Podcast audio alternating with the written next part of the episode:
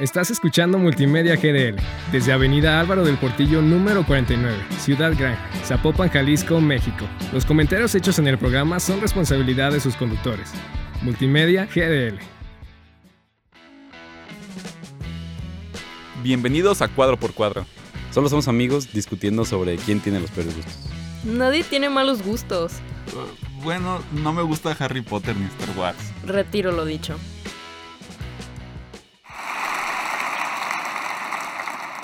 And the Oscar goes to Leonardo DiCaprio. Hola, bienvenidos a todos a Cuadro por Cuadro. Yo soy Lino y me encuentro acompañado por Sophie. no sale eso bien. Como podrán línea, entonces es un poco caótico esto, pero pero bueno, todo sea para hablar de los Oscars, ¿no? Sí, exacto. Así es. Que nos pase. Justamente quisimos grabar esto en línea antes del sábado para estar más pegados a los Oscars que fueron antier, tener esto fresco y que el tema no pase al olvido. Exacto. Exacto. Pero bueno, pues... Yo, yo, quisiera arrancar diciendo que, no sé cómo lo sintieron ustedes, a mí me gustaron mucho más que los pasados. No, no. Ah, definitivamente, los últimos dos habían sido una basura. Sí, a mí me gustaron mucho mejor, o sea, a mí se me hizo mucho mejor que los últimos tres, mínimo, o sea, de verdad es que ya estaban muy, muy horribles, o sea, estaban de que muy chafas, como todo lo que hacían, o sea, no sé, pues no se sentía como la gran premiación que eran antes. Y digo, ahorita parece más como, sí, también medio un sketch de Saturday Night Live, pero está mejor, mejor que el pasado, mm, sí, por mucho. Sí, la neta. Sí, no. mejor que el que fue pandemia también. ¿Con qué categoría quieren arrancar ustedes?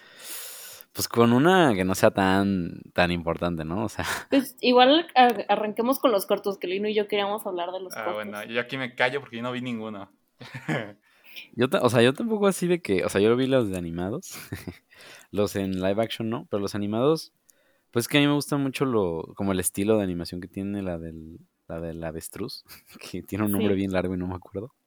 Es el, para quienes no sepan la del avestruz, es un avestruz me dijo que el mundo era falso y creo que estoy empezando a creerle. Sí, sí, sí. O sea, me gustan mucho como que esos, esas cosas que tienen títulos extremadamente largos que literalmente te dicen lo que está pasando, pero al mismo tiempo no te dicen nada. O sea, esto te está describiendo literalmente lo que pasa, pero pues necesitas más contexto, ¿no? O sea, como que un avestruz te está diciendo, no sé. El mundo es falso. O sea, a mí me gustó mucho ese corto. O sea, la verdad es que pues, pues en, términos de animación y cosas así, la neta, todos, todos, todos eran como que muy buenos. Pero pues, digo, el que me sorprendió, el que, pues sí, el que se me quedó fue ese el del avestruz. Es que el del avestruz, ah, ¿o cuál? No, no, no, el tú. Ah, no, que es que por ejemplo el del avestruz, a mí siento que fue el que más me llamó la atención, siento que es el más curioso, pero en cuanto a mensajes e historia como tal, pues, creo que el de My Year of Dicks, ese, el mensaje estaba buenísimo, aparte estaba bien como bohemio, la verdad. Estaba increíble ese corto. Estaba un poco maduro, o sea, adulto, pues. Pero la verdad es que el final, 10 de 10. O sea, ese final siento que justo es como la antítesis de lo que pensabas que era la premisa. Este, y, y por ejemplo, Ice Merchants, siento que tiene como la mejor estética de todos los cortos. Y aparte lo que me gusta de ese corto es que no tiene ni un solo diálogo, pero aún así entiendes todo. Entonces creo que cualquiera de los dos para mí hubieran ganado mejor que The Boy, The Mole, The Fox and The Horse. Que ese la neta ganó más por campaña de Apple que por otra cosa, la verdad.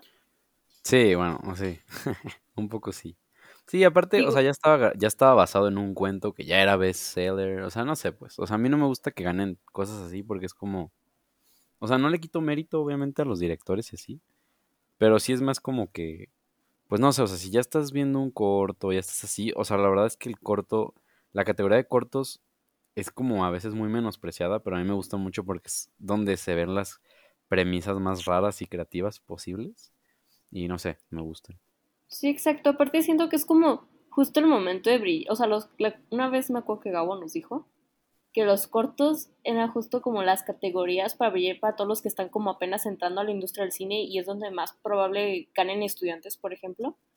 Entonces como que el hecho de que gane un corto animado por ser de una empresa como Apple, no sé, me, me enoja un poco. Sobre todo, o sea, por ejemplo, la de avestruz se veía súper único, por ejemplo, o sea, recordando como otros cortos o el de My Year of Ticks, también se veía como mucho más casero, como mucho más íntimo que los demás, por ejemplo. Sí. Mm, pero, pero bueno, yo ya quiero empezar a hablar, entonces vamos a movernos a, otra categoría. que justamente estaba comentándole antes de empezar a grabar a esta Sophie que eh, Everything Everywhere, todavía no voy a decir, todavía no, no vamos a la mejor película. Estoy diciendo esto porque eh, yo esperaba que Everything Everywhere ganara todas las categorías en las que estaba nominado. No. Y nomás mm. veía como All Quiet from the Northwest, no, ni siquiera me sé el, título. Western, Front. Western Front. Eh, empezaba a ganar todo y yo dije, no, no, no, neta. no, no sé, empezó a odiar esa película. Yo sí la vi y sí tiene premios que se lo merecen. O sea, por ejemplo, la fotografía. Digo, aunque me hubiera gustado que ganara Bardo porque siento que era como una fotografía más experimental. Pero la verdad es que el Quiet tenía la fotografía como más limpia, más estética. O sea, literalmente yo creo que sí lo que más destaca del Quiet es la fotografía. Bueno, entre otras cosas, pues, pero a mí lo que más me llamó la atención fue la fotografía. Sí, digo, no sé, o sea, a mí también me pasó un poco como Richie, o sea, yo cuando empezó a ganar, ay, cuando empezó a ganar todo All, Quiet, no sé, o sea, a mí la verdad, pues yo ya he dicho muchas veces que las películas de guerra no son lo mío específicamente, entonces no puedo hablar tan objetivo. Pero sí, o sea, la verdad es que todas las películas de guerra siempre arrasan en las, en las, este, cosas técnicas. Y siempre cada película de guerra que sale cada año, siempre dicen que es la más cruda, la más realista, la más violenta. no, esta sí está... Esta sí está grave. esta tiene el mérito de, estar hecho en Alemania, o sea, creo que ese es su gran mérito, ¿no? Porque... Pues, ¿por qué? o sea, porque normalmente las películas de guerra que vemos son como la visión gringa, y eh, no sé, siento que está muy romantizado ciertas yo he visto, o sea, sí, o sea, sí a veces sí como que endiosan mucho demasiado al ejército de que estadounidense, pero no sé, pues yo he visto películas de guerra también alemanas, este, españolas y así. Y no sé, todas, o sea, de nuevo, tampoco quito mérito, simplemente como que el próximo año vamos a estar hablando de otra película de guerra que es la más cruda y la más violenta hasta la fecha. No, es que está, es, digo, tampoco he visto tantas películas de guerra, pero sí he visto unas de las que le llaman como antibélicas, tipo como nacido el 4 de julio y así. Y esta neta sí es diferente, o sea, sí quiero darle el mérito porque la verdad es que sí te hace enojar, o sea, esta sí es la película que te dice de que es que no manches, de verdad no sirvió de nada, de nada la Primera Guerra Mundial.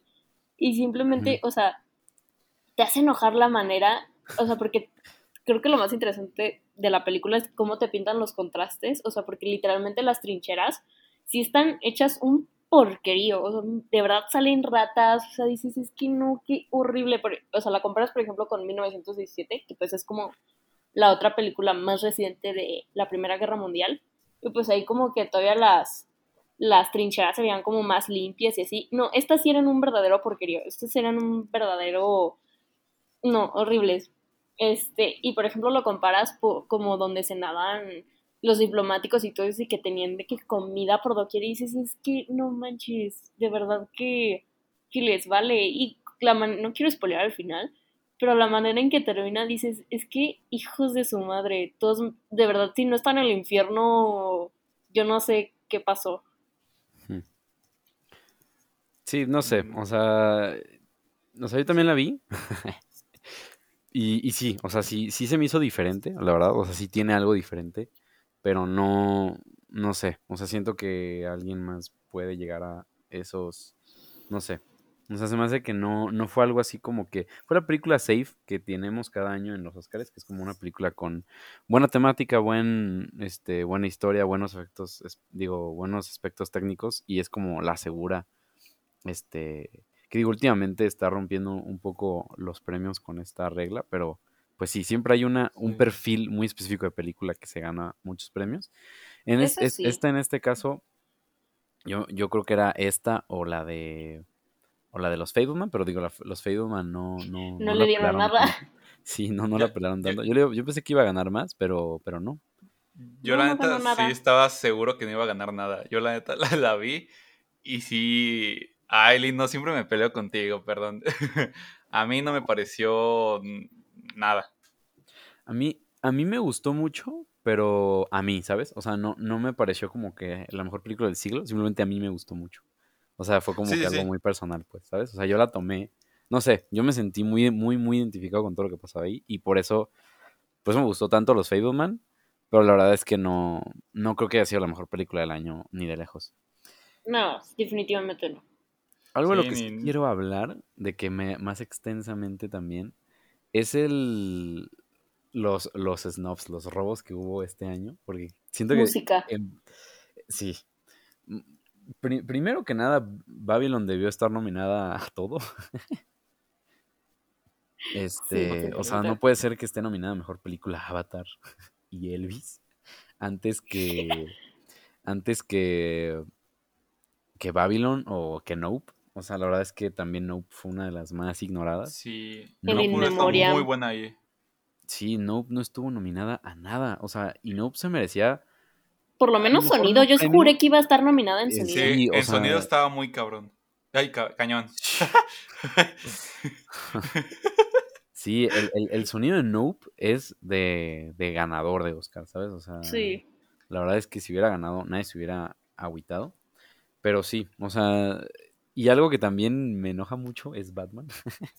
Que no estuviera en foto. La verdad es que tiene muchísima, muchísima calidad técnica en todos los aspectos y en específico en foto.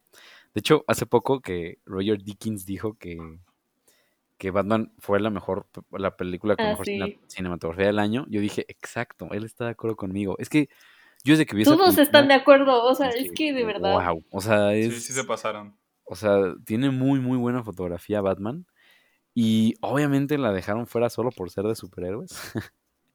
Que entiendo que ya el público igual está, digo, no el público, más bien igual y los, los de la academia ya están un poco hartos con esto de los superhéroes, pero al final, quiera este Martin Scorsese o no, el, las películas de superhéroes también son cine y también pueden tener, este, pues también pueden tener calidad así de grande como para un Oscar, pues. Y también en sonido, también Batman, Batman también, si ganaba, no creo que haya, haya o sea, si ganaba no creo que hubiera sido un problema, la verdad.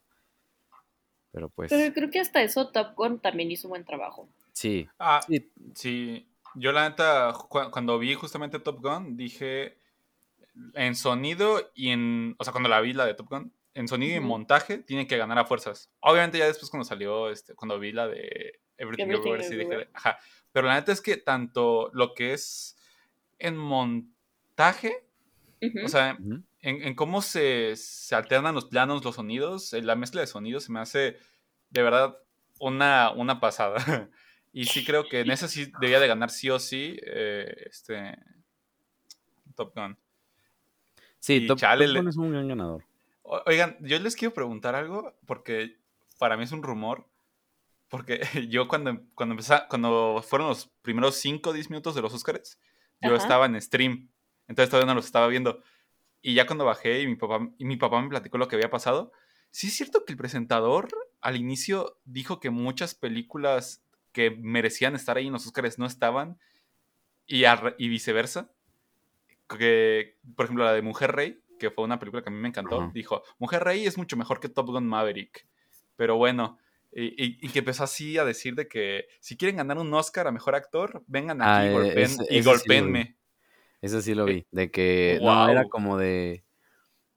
No, o sea, dijo algo así como de si se paran y me golpean, su castigo va a ser un, un, Oscar a mejor actor y, un discurso, de, 19, minutos. Sí, eso, Ay, cómo me hubiera gustado ver eso. sí, sí, sí. justamente creo que eh, es esto, esta premiación fue como. Siento que sí arreglaron muchos de los problemas que ya tenían quizás, mira, como, como hemos dicho, creo que en todas las premiaciones a fuerzas va a haber robadas, a fuerzas va a haber películas que merecían estar ahí y no lo estuvieron, eh, y, viceversa, películas que no merecían estar ahí y estuvieron. Pero creo que en cuestión a, a show, presentación a Sí, sí, sí, sí, premiación, sí. creo Eso que estuvo mucho mejor. Estuvo Sí, mucho obvio. mejor. Digo, siguió siendo medio aburrido, pero fue muchísimo más dinámico. No, bueno, yo me divertí mucho y- más que los años pasados, la verdad. O sea, yo no me aburrí. mm, No me aburrí, o sea, en ningún momento, la verdad. Las presentaciones en vivo también estuvieron buenas. Bueno, Ah, la menos de RRR la de- estuvo genial. Sí, esa estuvo súper buena, esa sí se, se rifaron. Pero la de la de This is Alive, pues yo sí quería a Mitski. Yo también, se me Pero, hizo un crimen pues- que. Aparte pusieron una chava bien desafinada y yo. ¿Por Sí, cantaba- qué no hicieron cantaba eso? Sí. Pero pues es que Mitski no, no quiso salir, yo vi. que no quiso ir, Ay, literal. no. Pero, Pero, Mitski pues. merece. No. Voy a llorar. Yo sí estaba Eh, eh. esperando a Mitski. Esa canción sí me dio un poquito de cringe por la cantante. Pues sí, es que la escuchas por Mitski y la neta es favorita. reina. Pero, por ejemplo, entrando ya en, en categorías ya importantes. Bueno, no, primero quiero aclarar en, en soundtrack. Bueno, en, en el score de la película también debió haber ganado Babylon. 100% Esa sí estaba Babylon. nominada, o sea, de verdad, es que Ese Babylon sí era fue robo a mano armada. Y, y no sé, o sea, no sé por qué no se la dieron, o sea, ya había ganado miles de, de otros premios, la de All Quiet, y Babylon pues no la había nominado a nada, la verdad es que si ya estaba nominada a esto, se lo merecía ganar por mucho. Y también de, de animación, de animación también quiero hablar porque obviamente aquí todos queremos que ganara este, Del Toro con Aurora Hotcakes. Así es. Eh, Y yo Es- tengo miedo de lo que vas a decir porque. No, no, no, no, Pinocho sí fue la mejor película animada del año. Sí, sí, sí, Ok. bien. Ok. No, no, no, y yo no. tenía mucho miedo por la manera en que lo estabas diciendo. No, sí, no, Pinocho sí, sí es la, es la, la, ¿cómo se dice? La justa La ganadora. ganadora. Pero yo solo quiero, este, dar ese último empujoncito para la gente que no quiere ver El Gato con Botas 2, no sé por qué, solo porque creen que, pues no sé. Sí, está buena. Pero El Gato con Botas es, si no hubiera salido Pinocho, hubiera sido la mejor película animada del año. Este, y ya, solo quería decir, decir eso. De- de Cada, hecho, cada oportunidad que tengo lo Yo, digo. yo voy a meter las manos al fuego. yo disfruté más El gato con botas que Pinocho, pero claro que Pinocho se lo tiene mil veces más merecido por todos los logros técnicos que se hicieron. Porque El gato con botas eh, usaron la animación como Spider-Man the Spider-Verse, que aunque pues, está súper cool, pues ya lo habían hecho, pero Pinocho, los años que se tardaron en hacerla, la- el amor con lo que se hizo, la narrativa tan diferente, to- todo está perfecto, o sea, neta. Aparte, el discurso que trae Guillermo del Toro también es importante. Sí, pues, sí, porque sí. al final de cuentas es algo en lo que se equivocaron el año pasado. Que presentaron los premios de animación y dijeron de que, ay, pues para todas estas películas de niños, entonces obviamente Sí, tenían que yo- arreglar Ah, eso. sí. Odié Sí, cuando dijeron eso en, la- en- en los Oscars pasados. O sea, de verdad ahí estuve a punto de apagarle y decir, no, ya. O sea, de por sí todos los chistes que estaban haciendo eran malos. Y luego algo que no decían, algo que decían que no era un chiste, decían esa tontería de que... Es que llevan Sí, años haciendo eso, o sea, de verdad es horrible. Y- Este, y igual, eh, la anterior la vi con mi papá, que pues, tampoco es como que vea muchas cosas animadas. Y cuando dijeron eso, sí fue de que, ah, entonces, este, yo no. pues, yo- ¿La animación no es para mí o qué? sí, no, sí, fue como de. La neta, sí, Disney se, se vio horrible con eso. Y este, y en esta, en esta entrega no hubo nada, no hubo un momento así muy incómodo. Bueno, el momento con El de Malala. De, de Malala, ajá. Ese sí, no. Ese Ese sí estuvo estuvo- muy cringe. Estuvo ese- muy cringe, de verdad, no, estuvo horrible ese momento. Y luego, yo no, yo no entendí el chiste con el oso intoxicado. Se supone que le encontró sustancias a Malala. O sea, ese, ese era el chiste Ajá. luego. Es que yo tampoco entendí el chiste. Yo nomás, en- yo nomás vi que dijo algo. O sea, y vi la cara de Malala así como de. "Mm", y yo. No, bro. Sí, ya sé. no, no quedó. De hecho, de hecho eh, pregunta, ¿qué hacía ahí? O sea, Ella fue productora de uno de los cortos, el de Stranger at the Gate. Era productora. ah, qué chida. Va. De hecho, yo en mi quinela estaba de que ella iba a ganar, justo porque es Malala y no ganó. Y fue como, oh. Chale. Pero, pero sí, e- es- ese momento sí estuvo súper. Nadie entendió el chiste, nadie se rió. Y luego todavía rematan con el oso. Yo juré que el oso iba a tener abajo de que a Matt Damon. Porque justo como mencionaron. Y no, no pasó nada con el oso y yo fue muy desper- o sea, estuvo muy desperdiciado. Sí, Siento que fue más como una campaña publicitaria. Sí, obvio. 100%. Y, y yo no voy a, yo ya no voy a decir nada porque se supone que no puedo hablar sobre esa película. Entonces, Ok, ya no digas nada. sí, no voy a decir esperamos. absolutamente nada. Es También hasta un, momento, 22, un ¿no? momento cool fue cuando Sí. sacaron a, a Jenny, a la, a la burrita, y se emocionó el Colin. Ah, Sí. sí. Jenny la bu- Ay, no, tengo que. De hecho, quiero. Aprovechando que sacaste Banshees, yo sí quería que Kerry Condon ganara, no voy a mentir.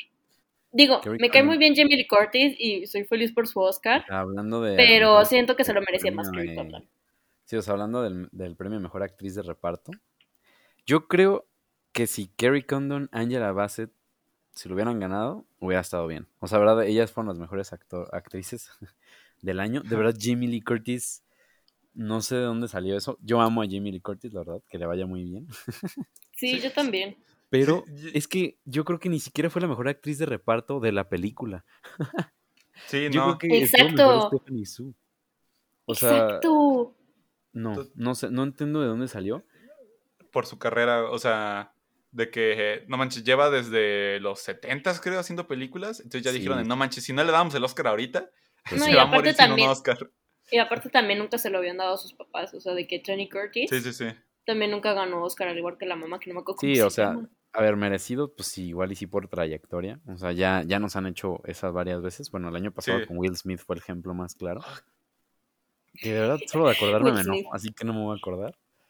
Pero sí, el premio Mejor Actriz de Reparto también era uno de los más discutidos. Este. Pero sí, yo, yo la verdad sí le iba más a Angela Bassett, la verdad. Yo Yo también. a Kerry. Condon. Pero sí, Yo Kerry Condon también. sí. Banshees of Inisherin también me gustó bastante, la verdad. Eh, Pero Yo mira, la verdad sí estoy triste que no ganara nada. Sí, yo también. Porque pasando a otro, a otro, este, a otra categoría, a la de mejor guion original. Ay, súper, súper, se la súper merecía. Este, Everything no Everywhere sé. All at Once sí es la clara ganadora. Sí, o sea, sí estoy de acuerdo porque sí, eh, yo creo que es eh, junta como muchas cosas. Bueno, ya en el episodio en el que hablamos casi casi solo de esa película, que es creo que en el de mejor, mejores películas de 2022, sí. Creo que Ajá. sí. Simón. Porque es que algo que pasa mucho es que todas las películas llegan, o sea, eh, a México, bueno, casi todas las que nominan llegan a México a finales de año o a principios de, del año siguiente. Entonces nunca de hablamos de, ellas porque nunca hablamos de las mejores, o sea, nunca hablamos de ellas en las mejores películas del año porque no han llegado y después ya no hablamos de ellas porque no. Entonces hay un hay un hueco ahí raro. Este, entonces por eso quiero aprovechar la de mejor guion original para que podamos hablar, por ejemplo, del Triángulo de la Tristeza, que no sé si ustedes la vieron. No, la verdad. No, de las no. que me faltó. es la que ganó el es la que ganó la Palma de Oro en Cannes. Ah, no, Es- eso sí sabía, pero Sí, sí, sí. Es, es, la- es, es de las mejores películas del año, este, sin duda. De la top 3, yo diría. O sea, de verdad, a mí me encantó. Es, es una película que no está tan difícil de digerir. O sea, no sé por qué a veces la gente se imagina. Bueno, o sea, sí sé, pero normalmente la gente se imagina la- las, las películas que ganan este tipo de festivales como que son películas muy densas o muy extrañas o así. Y esta no. Esta, de verdad, es. No sé por qué no se hizo tan famosa. O sea, de verdad, no sé por qué. Pero tiene, tiene muy buenas actuaciones, tiene un tema muy este, presente. O sea, tiene, maneja el tema del dinero y el poder desde muchos ángulos diferentes. Está dividido en tres partes y cada parte como que nos deja ver un... O sea, nos da un enfoque diferente al, al dinero y al poder en general. Este, tiene comedia, tiene este tiene drama, tiene momentos muy como caóticos y al mismo tiempo también tiene como que aspectos técnicos muy muy buenos. O sea, tiene para los que vean la película y ustedes dos cuando la vean, la escena del yate, o sea, más bien la parte del yate. Hay una escena en específico que es la escena de la cena del capitán. Ajá. Este, es increíble. Es- Pero sigues creyendo que Everything lo merecía. Sí, más. es que Everything Everywhere es como el. Logró hacer como un Matrix de nuestro tiempo, Sí. pero al mismo tiempo llenarlo como de mucho, mucho eh, trasfondo a, a sus personajes. O sea, es una combinación perfecta. Yo no estoy segura si debería de haber ganado guion original. Creo que en general, o sea, se lo tenía que ganar porque creo que sí es la mejor película del año, o sea, por lo menos para mí sí me gustó mucho y todo, pero creo que como guion, y es algo que mencionaban, yo no sabía esto, sí tiene bastantes faltas de, o sea, de formato, pues, o sea, por ejemplo, hay cosas, esto es lo que escuché, este, ayer hicieron un foro de, de los Oscars en la universidad, nomás para aclarar, y justo mi profe de guion estaba en ese foro, y él hablaba de cómo el guion en sí tiene varios problemas de formatos como pues, este, poner el para o de que nosotros, este, nosotros vemos, o sea, como palabras que no se deben usar en guion, las tenía. Y al final de cuentas también algo que decía, y estoy de acuerdo con él, es que el guion de Banshees, por ejemplo, es muchísimo más sencillo y tiene muchísimo más capas. Y creo que, este, por ejemplo, Everything Everywhere para mí sí tiene más corazón y me llegó más la película, pero como guion en sí creo que sí era Banshees. Pero no se lo podía llevar porque pues obviamente tenía que ganar Everything Everywhere. Mm, Sí, no lo e- sé. es o sea, justamente igual si nos esto- ponemos técnicos y así, pues a lo mejor sí. Pero a fin de cuentas es un tema de, de lo mismo que tú dices. O sea, qué tanto impacto tiene el mensaje y el mensaje pues se refleja a través del guion y a través de cómo ese guion pues se lleva a la pantalla con la visión de los directores, ¿no? O sea, sí entiendo que por una parte igual y un guion malo, pero, pero bien, bien, ¿cómo se puede decir? Bien logrado puede ser una buena película, pero, pero no sé, yo sí siento que fue de los- el mejor guion del año. Y la verdad es que en segundo lugar yo pondría el Triángulo de la Tristeza.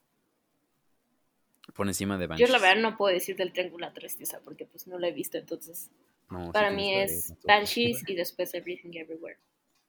Pero bueno, ya se nos está acabando el tiempo. Yo Sí. creo que en mejor actor, tanto de reparto como actor principal, creo que todos estamos.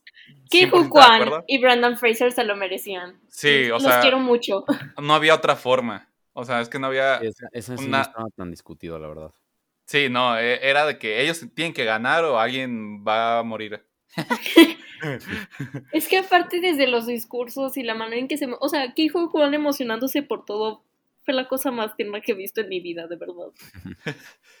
Pe- Pero bueno, este, todos ya sabemos eh, la trayectoria de Brendan Fraser, que lo que, que justamente por hablar en contra de un abuso que él sufrió, lo vetaron de Hollywood y volvió con esto. Eso está súper chido. Pero les digo, ya nos estamos acabando de tiempo. Y yo de lo que quiero hablar es que yo sí estoy de acuerdo con quien ganó en Mejor Actriz. No. Vitar, Kate Blanchett lo hizo excelente, pero la neta, eh, esto sé que es una opinión impopular, pero Michelle Yeoh creo que lo hizo mejor, justamente por interpretar más de un solo personaje. Mostró mil caras de Mm. un solo personaje, e igual por toda su trayectoria creo que es la que se lo merecía. Mm, es que sí, dijeron eso en los Oscars. O sea, de que no, es que interpreta a varias personas. Pero pues no. O sea, realmente no interpreta a Sí, varios no. personajes. O sea, sí es de muchos multiversos, pero siempre es ella. Entonces es ella usando otro cuerpo. Entonces, por ejemplo, cuando es una chef, pues es ella. O sea, no, yo nunca sentí ese cambio entre personajes. Yo nunca sentí como un cambio en su. El mayor como que. Pues cambio que vi fue cuando. Pues después de, todo, de todas las escenas de las rocas y eso. Como que un cambio en su actitud y así. Pero realmente nunca vi como que. Este. Un desafío muy. No sé. No, no había un. Sí, tal cual. O sea, no vi como un desafío así que. Que hay- me haya conmovido demasiado solo su pura actuación. O sea, me conmovió bastante la película. eh, pero fue más como que los diálogos, la música y lo que estaba pasando en sí. Y obviamente también su actuación, o sea, claramente no lo hizo mal, lo hizo bastante bien y sí lo hizo para una nominación. Pero Kate Blanchett es de verdad de las mejores actuaciones que he visto en mi vida. Además de que ella por sí sola carga la película. A mí la verdad es que la película sin Kate sí. Blanchett creo que no hubiera sido ni la Sí, mitad de impacto que tuvo. O sea, Tar, a mí la verdad es que a mí no me gustó tanto en lo personal. O sea, a mí se me hizo medio, no sé, no sé cómo, no sabría cómo explicarla, porque no se me hizo aburrida y, pero no sé, se me hizo como que muy, no sé, muy, muy, muy densa. Muy vacía. Yo, yo, yo Sí, la muy como vacía. que, muy como que abriendo discursos, pero no, nunca, nunca cerrándolos ni diciendo nada acerca de nada, nada más como que, como que proponiendo ideas y así, pero, pero todo dejándolo a medias y no veías como que realmente las repercusiones, más que por cómo cambiaba la interpretación de Kate Blanchett. O sea, realmente la interpretación de Kate Blanchett es media película. Ella tuvo que ella aprendió a dirigir para saber qué movimientos hacer y cómo hacerlos y en qué momento hacerlos. Aprendió todas esas, todas palabras en alemán para pronunciarlas lo más accurate posible.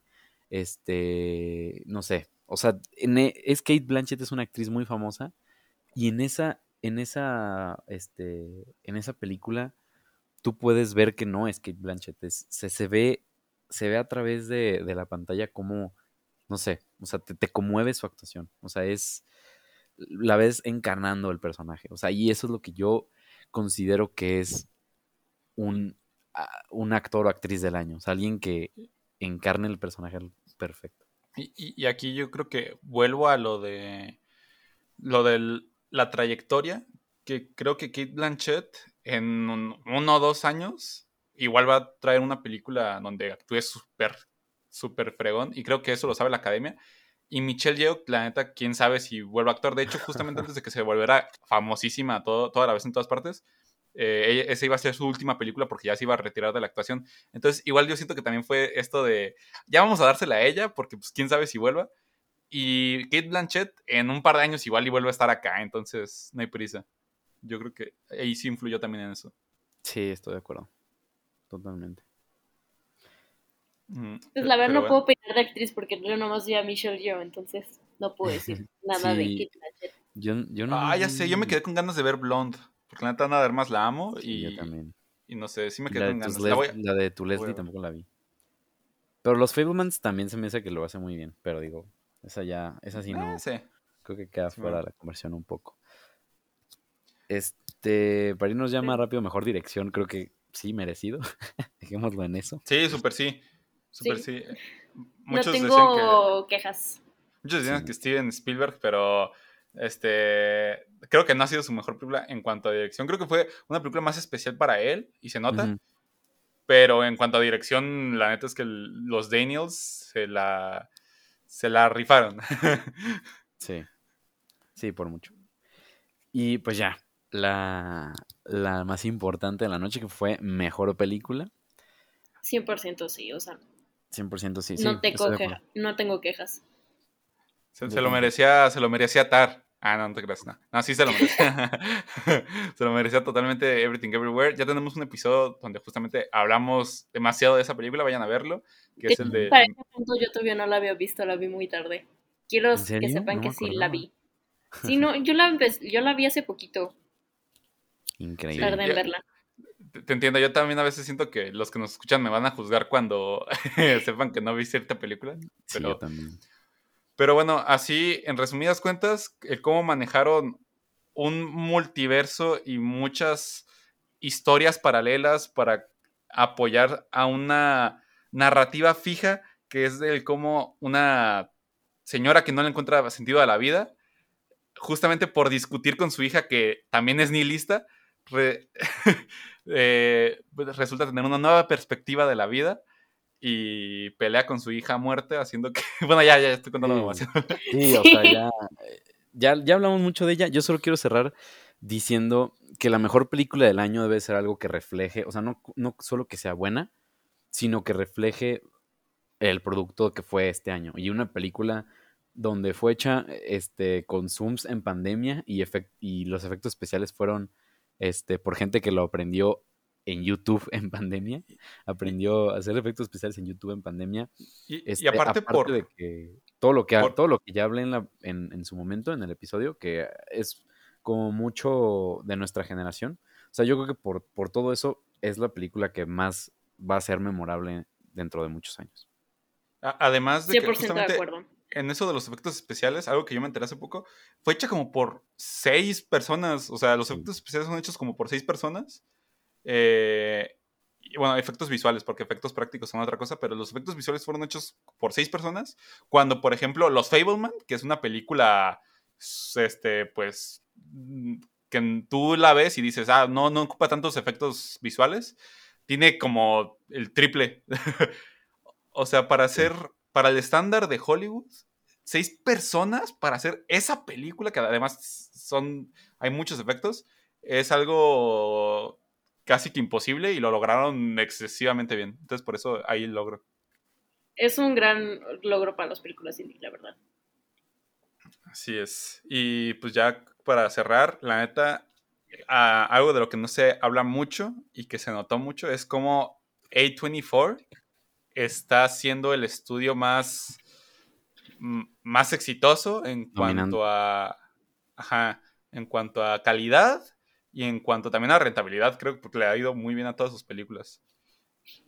Sí, de acuerdo. Y creo que su, su prestigio no va a ser nada, no, no, va a ser más que subir y subir y subir. Y yo creo que ese estudio sí va, va a representar un, un, gran cambio en la industria. ¿eh? Yo creo que sí va a ser un antes y un después todo lo que están haciendo. Bueno, ya, este, creo que con esto podemos terminar el episodio.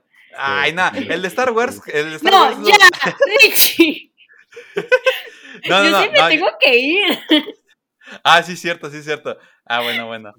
Y, y bueno, de todos modos no tengo nada más que decir. Solo me iba a quejar de que en el de Star Wars duramos como 50 minutos y en este que sí merecemos hablar más. Y yo, es que yo tengo clase, me tengo que ir. Cierto, cierto, perdón, perdón. De todos modos ya no tenía nada más que decir. Un, un película, no, no. Muchas gracias. Está bien. Pero bueno, hemos llegado al final de este episodio. Nos despedimos no sin antes invitarlos a que nos sigan en Twitter, arroba cuadro X cuadro guion bajo. Y búscanos en Instagram como cuadro X cuadro guion bajo podcast. Estén atentos a nuestro Spotify, iTunes y todas nuestras plataformas. No se pierdan de la variedad de programas que tiene Multimedia GDL. Se despiden de ustedes. Sofi. Richie. Y Lino. Adiós. Bye. Adiós. Y bueno, la función ya terminó. Quítense sus audífonos. Y no esperen una escena post créditos. Esto es un podcast, no una película. Estás escuchando Multimedia GDL desde Avenida Álvaro del Portillo número 49, Ciudad Gran, Zapopan, Jalisco, México. Los comentarios hechos en el programa son responsabilidad de sus conductores. Multimedia GDL.